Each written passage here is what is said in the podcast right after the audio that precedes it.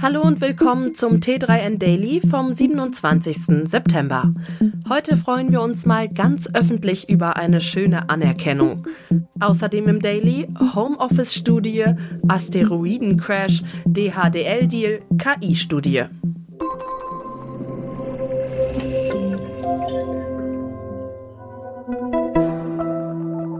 Der heutige Podcast wird unterstützt von Central. Damit du über Online-Shop und Marktplätze reibungslos verkaufen kannst, müssen die darunterliegenden Prozesse rundlaufen. Dabei können viele Workflows eine Menge Zeit kosten. Central ist eine Business-Software für den E-Commerce. Darin kannst du deine Geschäftsprozesse verbinden, automatisieren und vereinfachen. Das Ziel ist es, dir einen Überblick über die Bestellungen, Lagerbestände, den Versand und die Buchhaltung zu geben. Mit Central kannst du entweder einzelne Workflows Schritt für Schritt verbessern oder gleich dein ganzes Business auf einer Plattform organisieren. Egal womit du startest, du hast sofort mehr Zeit und erhöhst die Zufriedenheit deiner KundInnen. Einfach kostenlos testen unter central.com slash T3N. Da hat es die NASA im wörtlichen Sinne richtig krachen lassen. In einer historischen Mission hat die US-Weltraumorganisation eine Sonde ins All geschickt, um mit einem Asteroiden zu kollidieren. Ziel der Mission ist es, den Asteroiden von seinem Kurs abzubringen, um die Sicherheit der Erde zu gewährleisten. Die sogenannte DART-Mission ist allerdings nur eine Übung für den Ernstfall. Sollte es zu einem derartigen Ernstfall kommen, will die NASA so einen für die Erde gefährlichen Asteroiden von seinem Kurs abbringen, damit er nicht auf die Erde einschlägt. In der DART-Mission hat die Raumfahrtbehörde die Sonde erfolgreich in dieser Nacht mit dem Asteroiden Dimorphos kollidieren lassen. Teil 1 der Mission war erfolgreich. Obwohl die Sonde erfolgreich auf dem Asteroiden eingeschlagen ist, heißt das noch nicht, dass die gesamte Mission ihr Ziel erreichen wird. Laut eines Blogposts der NASA will die Raumfahrtbehörde in den kommenden Wochen die Auswirkungen des Einschlags auf den Asteroiden messen. Daraus können die Forscher dann schließen, wie effektiv die Schutzmaßnahme wirklich ist. Same procedure as every Monday. Auch in Folge 5 der zwölften Staffel von Die Höhle der Löwen haben wieder fünf Gründungsteams ihre Idee gepitcht. Mit dabei war diesmal eine Gastinvestorin, die Influencerin Diana zur Löwen. Für die pitchenden Gründer war die jüngste Folge nur in zwei Fällen von Erfolg gekrönt. Eine Hobbygärtnerin und eine Hobbybäckerin holten sich mit ihren Ideen in der Sendung Investoren an Bord. Diana zur Löwen war nicht darunter. Für die 27-Jährige war das passende Start-up nicht dabei. Im T3N-Interview hatte sie vorher erklärt, was aus ihrer Sicht ein Start-up interessant macht. Auf der einen Seite sollte schon ein Problem gelöst werden. Es ist mir wichtig, dass es jetzt nichts ist, bei dem man irgendein Bedürfnis bei den Leuten wecken muss mit ganz vielen Marketingkosten.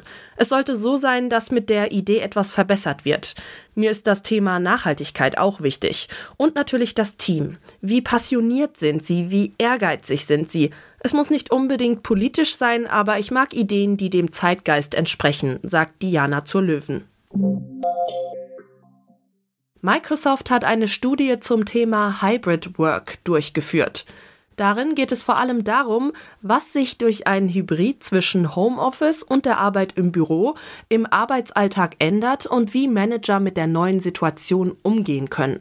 Die Daten für die Studie hat Microsoft aus Umfragen von 20.000 Menschen aus elf Ländern sowie Billionen von Microsoft 365 Produktivitätssignalen zusammen mit LinkedIn Arbeitstrends und Glint People Science Ergebnissen. Aus der Analyse geht hervor, dass Arbeitnehmer und Arbeitgeber vor allem beim Thema Produktivität im Homeoffice nicht auf der gleichen Wellenlänge sind. 85 Prozent der Führungskräfte geben an, dass die Umstellung auf hybride Arbeit es schwierig gemacht hat, darauf zu vertrauen, dass die MitarbeiterInnen produktiv sind. Demgegenüber berichten 87 Prozent der Angestellten, dass sie produktiv bei der Arbeit sind. Außerdem haben die Daten gezeigt, dass MitarbeiterInnen einen guten Grund brauchen, um ins Büro zu kommen. Die Pandemie hat ihnen in vielen Fällen gezeigt, dass sie ihre Arbeit auch von zu Hause erledigen können. Laut der Umfrage sagen 73 Prozent der MitarbeiterInnen, dass sie einen besseren Grund brauchen, um ins Büro zu gehen, als nur die Erwartungen des Unternehmens. Eine klare Ansage für Unternehmen, die gute Mitarbeiterinnen und Mitarbeiter gewinnen oder halten wollen. Das klingt nicht sehr vielversprechend. Eine Studie der Universität Oxford sieht es als wahrscheinlich an, dass künstliche Intelligenz ein existenzielles Risiko für die Menschheit darstellt. Pikant, einer der Autoren arbeitet für Google DeepMind. Die Forschungsgruppe kommt zu dem Ergebnis, dass eine existenzielle Katastrophe nicht nur möglich, sondern auch wahrscheinlich ist. Darauf kamen sie, indem sie Belohnungsmodelle zugrunde legten.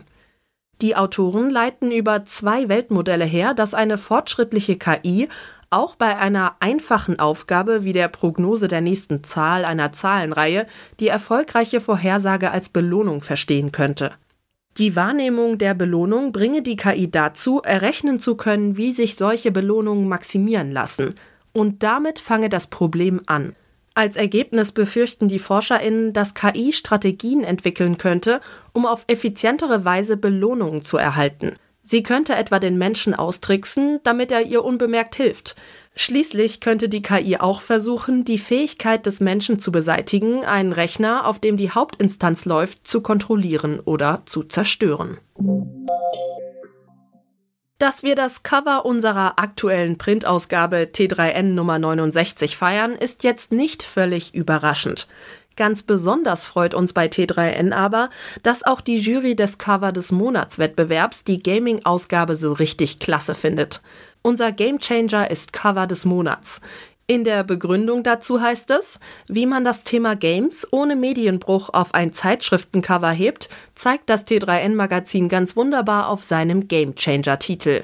Dass das um 180 Grad gesplittete Motiv dabei selbst ein Spiel ist, wird erst auf den zweiten Blick deutlich, was den Reiz noch einmal steigert. Die Jurystimmen klingen auch sehr gut. Sehr schön, jung, modern und bunt, gerne mehr davon, heißt es dazu. Oder auch der Schwerpunkt Gaming wurde hier besonders plakativ und detailreich zum Leben erweckt. Dabei macht die verspielte Gestaltung des Titels Lust, in das Heftinnere einzutauchen.